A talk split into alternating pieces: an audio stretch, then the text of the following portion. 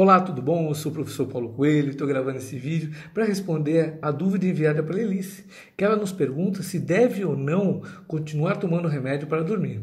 E assim ela nos pergunta: Prezado Dr. Paulo Coelho, eu tomo remédio para dormir pois tenho insônia há mais de dois anos.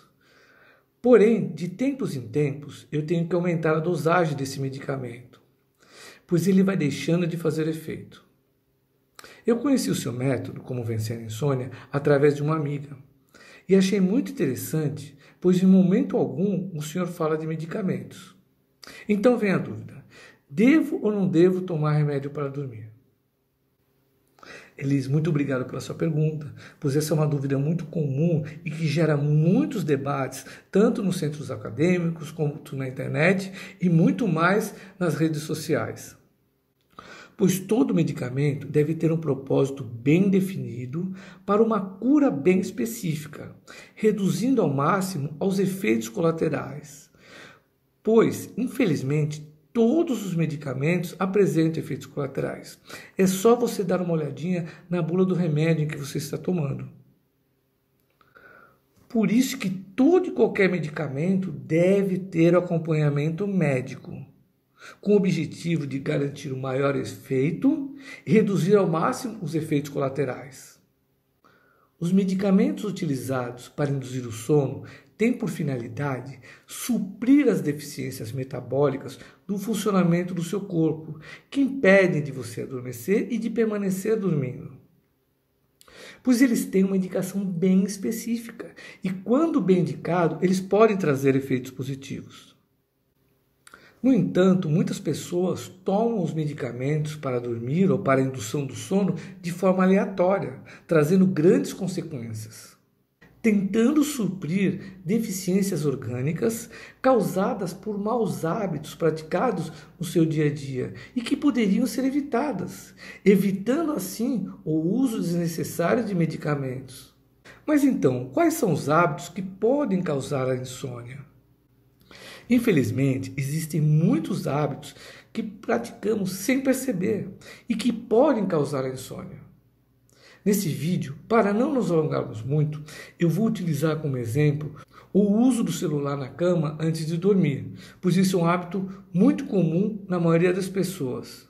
Mas é claro que nem você nem eu nunca praticamos esse hábito errado, não é verdade?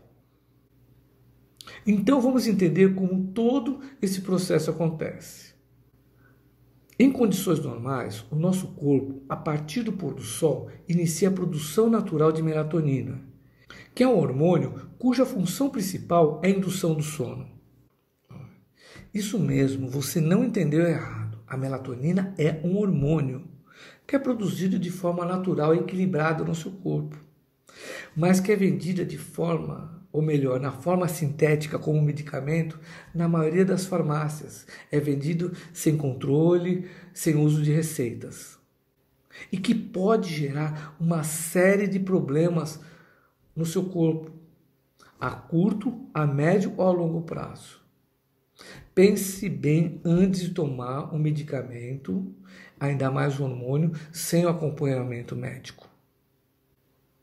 Então, voltando a falar do uso do celular antes de dormir, ele faz com que o corpo pare de produzir a melatonina natural e passe a produzir o cortisol, que é considerado o hormônio do estresse.